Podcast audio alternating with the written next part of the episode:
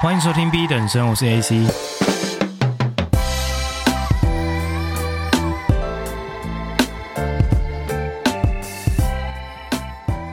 我不知道你们现在 LINE 打开都会跑出什么样的新闻？以前可能都是什么星座运势，水瓶座今天不能穿蓝色，就之类这种鬼东西。以前看到觉得很烦，但现在看到的东西更烦。要不是黄子佼，就是炎亚纶。其实我一直以来都不太想讨论这个主题啊。就原本设定这个频道的时候，我主要受众是针对年轻男性。结果靠北，我每次去后台看数据，都是女生占大多数。讲真的，如果这个主题讲到非常深入的话，其实是会被延上。但我想说，好了，现在就频道也不是做特别大，然后最近也听到一些比较争议性的内容，所以还是来简单跟大家说明一下我的观点。那我不会从任何法律或心理的角度去切入，因为如果你们要了解的话，Podcast 跟 YouTube 上其实有很多比我更专业的频道。我甚至今天也不会讨论国外前几年就在烧 Me Too 这件事情啊。那它起源其实大家都知道嘛，就是美国电影大亨 Harvey Weinstein 侵害到很多好莱坞女明星。那我们今天其实要讨论的是另一个更大的事件。也就是 Andrew Tate 被指控性侵跟人口贩卖，还有他这件事情所造成的后续影响是什么？如果还不知道 Andrew Tate 是谁的，你怎么还不知道呢？他已经是地表上最知名的人物了。如果今天 Elon Musk 射一颗火箭到火星跟外星人对话的话，他们可能都已经知道 Andrew Tate 是谁了。那他是 Most Google Person on the Planet，就他甚至比 Trump、Kim Kardashian、Kanye West 都还常被。Google 搜寻，那因为他讲的内容实在是太有争议性了，他可能都会讲一些丑女内容啊，包括说可能 Women stays in kitchen 啊，像他之前搭飞机的时候说，为什么他驾驶是女性的，多数女性都没办法好好开车，车都停不好了，你怎么能让多数人性命交给一个女生的 pilot？这种厌女的言论吧，所以他其实在前几年，他的 Facebook、Instagram、TikTok 全部都被封杀，就基本上连可能 Airbnb、Stripe 支付平台这这这种东西完全的取消了 Andrew Tate 这个人的存在，他直接在这些平台上蒸发掉。那他其实原本有四百七十万的粉丝啊，我也是后来去查了一些数据才知道他原本就已经那么有影响力。不过我最近也是有在跟朋友讨论这件事情，我发现我身边其实没有。太多人在聊他的事情，可能台湾比较没有跟到这些 Manosphere 的这种主题吧。但我相信最近因为百灵果还有席兰，他们分别在 Podcast 跟 YouTube 上都有特别讨论着红药丸跟这个大男人主义的相关频道嘛。那我相信如果有特别关注这个议题的人，应该都有留意这样子的主题啦。那其实我一开始是不知道 Andrew Tate 是谁的，那是我有一个朋友他跟我讲，然后。我后来才慢慢的发现说，哦，原来我在社群媒体上关注的那种 self help 这种自我成长类型的议题啊，那种创作者，他们可能在提倡说你要去健身，你要去为自己人生负责啊，或者说推荐一些成长型的书籍的这种频道，竟然会跟。刚刚讲的这种 Manosphere 大男人主义的社群是会重叠的。那我今天不会太进入细节，因为这个要讲它的起源，包括 Pickup artists，或者是刚刚讲的 Red Pill 的 Culture，这个东西要讲都是可以讲得很深啦。不过这个东西到底跟 Andrew Tate 有什么相关呢？是 Andrew Tate 他引用了 The Matrix 的电影，就是基努里维演的这个骇客任务电影，它里面有提到说，就是你如果吃下蓝药丸。你就是被这个社会洗脑啊，然后你如果吞下红药丸的话，你就是看清一切逻辑运作的那种概念。那你身为男人，你就应该吞下红药丸，就是比较这种极端的言论吧。那我其实上网有 Google 了很多相关的华人在讲，或者说亚洲人在谈论 Andrew Tate 的内容，我发现实在是少之又少诶。我不知道为什么东方人世界很少会谈这个主题，可能第一个是国外的这种两性议题它烧得比较热烈，然后第二个可能是因为太偏激的言论更难在保守的国家出现。But anyways，我来简单介绍一下 Andrew 他是怎么从一个默默无闻的人，他基本上以前是非常穷困的，到后来变成 self-made millionaire，算是地表上最有权势的人之一，一样。不要论他今天做的那些不道德的事情，他确实在商业上有他一定程度的成就嘛。其实他一开始是 kickboxer 啊，他原本是踢拳手，然后他是 four times champion，所以他基本上在这样子领域已经是争霸了。然后他爸又是西洋棋选手，所以他本来头脑就是很灵光的人。所以他很常去参加那种辩论节目，然后他讲的议题又是两性议题，在国外是非常容易起争议的言论，所以他很快就窜起来。然后，但是他还是觉得说几万元、几万美元的这样子 kickboxing 的这种收入，他觉得不甘平庸吗？这样子可能怎么可能过一辈子？所以他后来就在研究说他要怎么赚大钱。当然他是 top G，所以他也有投资一些这种游走在非法边缘的一些事业，好比说 casino。但真的让他致富的是。Webcam 跟 OnlyFans，其实 Webcam 就是色情产业啦，就让女生在镜头前面卖弄她们姿色嘛，然后靠这样子贩卖女色给缺爱男性来获取收入嘛，所以他们基本上透过这样子女色产业是躺着在数钱，买到三四十台的名车啊，Ferrari、Lamborghini、Aston Martin，you fucking name it。那我们今天一样先不去谈这个女色的产业造成的。对 incel 年轻男性的这种负面影响，因为这个要讲议题，我也有深入的研究，那可能之后再分别做其他集来讨论。好。这个还不是完全真的让他有钱的哦，他这样子可能已经变得有钱。那真的让他是那种富可敌国的有钱，是他创立一个叫做 Hustler University。这个 Hustler University 如果要翻成中文，应该算是打拼者大学吗？这样讲有点怪。反正就是让一群可能社会中层底层的人，他如果没有办法展现他的性价值，或者说没有办法有足够的收入养活自己的家庭的话，就加入他的这个联盟。行销里面，然后因为他被 cancel 掉嘛，所以他靠这样子可以有吸引好几万人帮他去宣传他的一些 shorts 啊、TikTok 的一些影片等等的。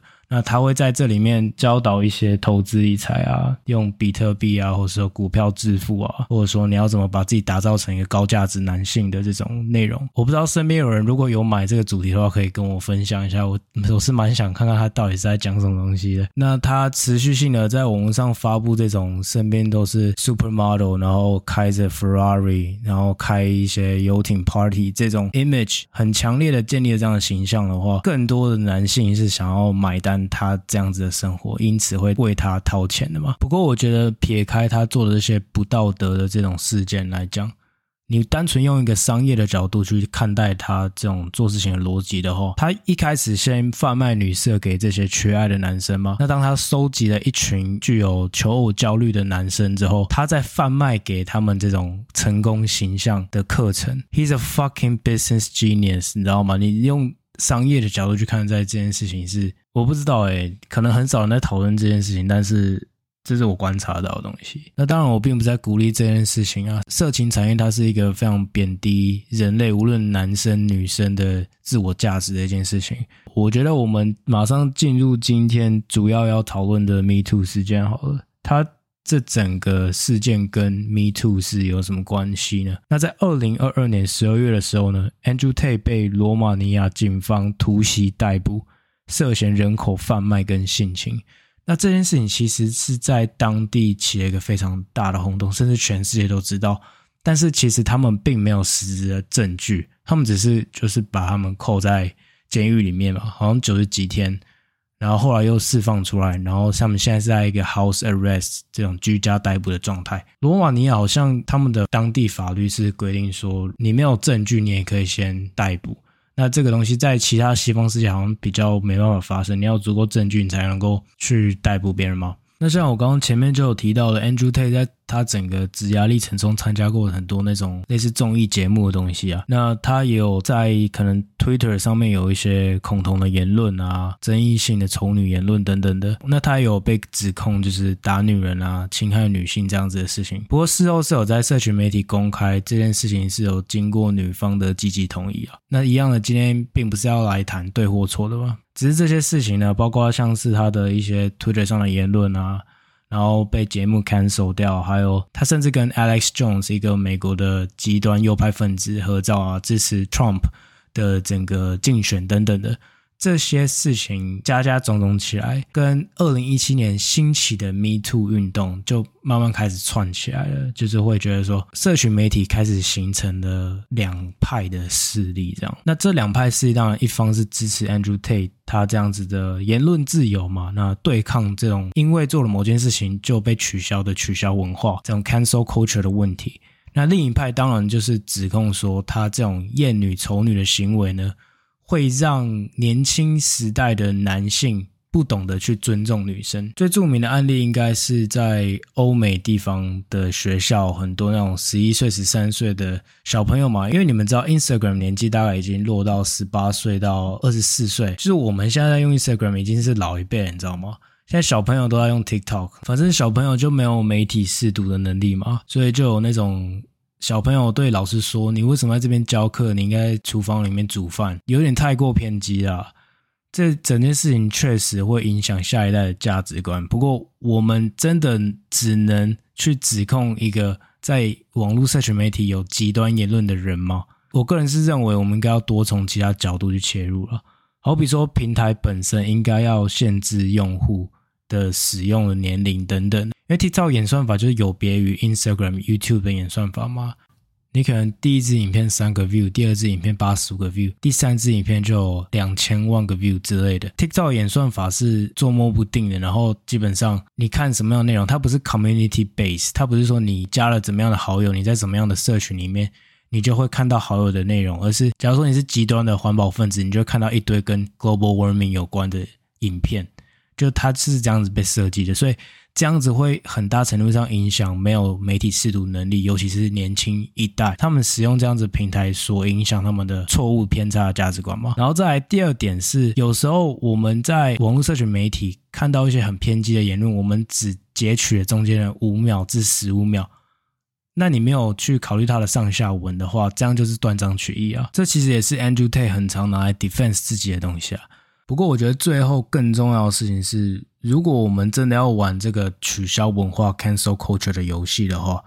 那我觉得不应该只有特定的族群，像是 Andrew Tate 这样的人被取消。我很好奇，为什么 Cardi B 这种宣称曾经当过脱衣舞娘，然后就是在网络社群媒体上也是有影响非常多年轻女性的这样子的 influencer、rapper，你要怎么称呼他都好，这样的人他还可以存在。这是我还蛮好奇的一个点。如果不知道 Cardi B 是谁，她是一个有拿过格莱美奖的美国黑人女性的 rapper 啊，那她是有非常非常多的粉丝的。如果要跟 Andrew Tate 的四百七十万粉丝比的话，Cardi B 在社群媒体上影响力是一点六亿的 Instagram followers，所以你可以想象她在一篇贴文的影响力是多大，或者说她在社群媒体上放一些伤风败俗的影片，她能够影响多少女性？好，我今天不是要因为整个 Me Too 事件就特别拿来蹭热度、蹭流量，然后来讲这件事情。那也不是说因为有一个非常有争议性的男生出现，然后我是男生，所以我开始来 defend 男生，然后我拿一个非常极端的女性的一些恶劣的行为，就要来去 even 掉这件事情，让这件事情是平衡的。当然，并不是以这样的角度，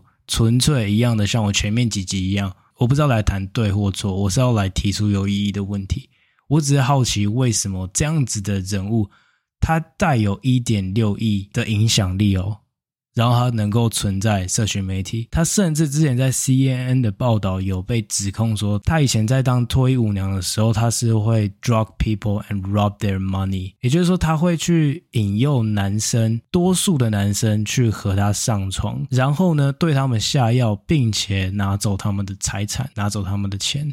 我是不知道这样子在定义上算不算强奸啊？应该不太算，但是反正我觉得这件事情道德上就是不对嘛。这样子的行为为什么比较不会被放大检视？我觉得这就是我们在文化上看待这件事情的时候有双重标准的地方。那我觉得能理解 Andrew Tate 被 cancel 这件事情，甚至他如果真的有做出人口贩卖或是侵害的行为，那我觉得他被关都是合理的。但我不理解的是，像 Cardi B 这样的人，为什么还可以在网络上 twerking her ass，影响千万名的女性？然后我们还对这件事情睁一只眼闭一只眼。我们活在一个谴责男人阳刚性，却赞扬女人成为荡妇的一个时代。那我今天也不是去特别支持或是反对哪一种立场。而是我们不应该盲目的跟着别人去批评，我们甚至没有做深入的研究。我们也时常，甚至在社会上、媒体上，时常会有人去避开讨论某种议题吗？就因为它是非主流的。我觉得我们要做的事情就是 stay away from digital toxins 啊，就真的网络媒体上面有太多有毒害的东西，那你永远不知道你有没有足够的媒体识别能力。所以最好的方式呢，就是在没有足够文化涵养情况下去远离这样子的内容。那今天讲的东西，我同样的并没有在特别支持什么样的立场，我反而觉得我们如果深入的研究，深入去理解各种文化，我们才能够去减少各种冲突。那我们今天其实就聊到这边。如果你们想要讨论这样的议题，我之后会想要。甚至可能找来宾来讨论。那你们想要聊什么议题，都可以在社群上或是 Apple Podcast 留言。那我们就下次见了，拜拜。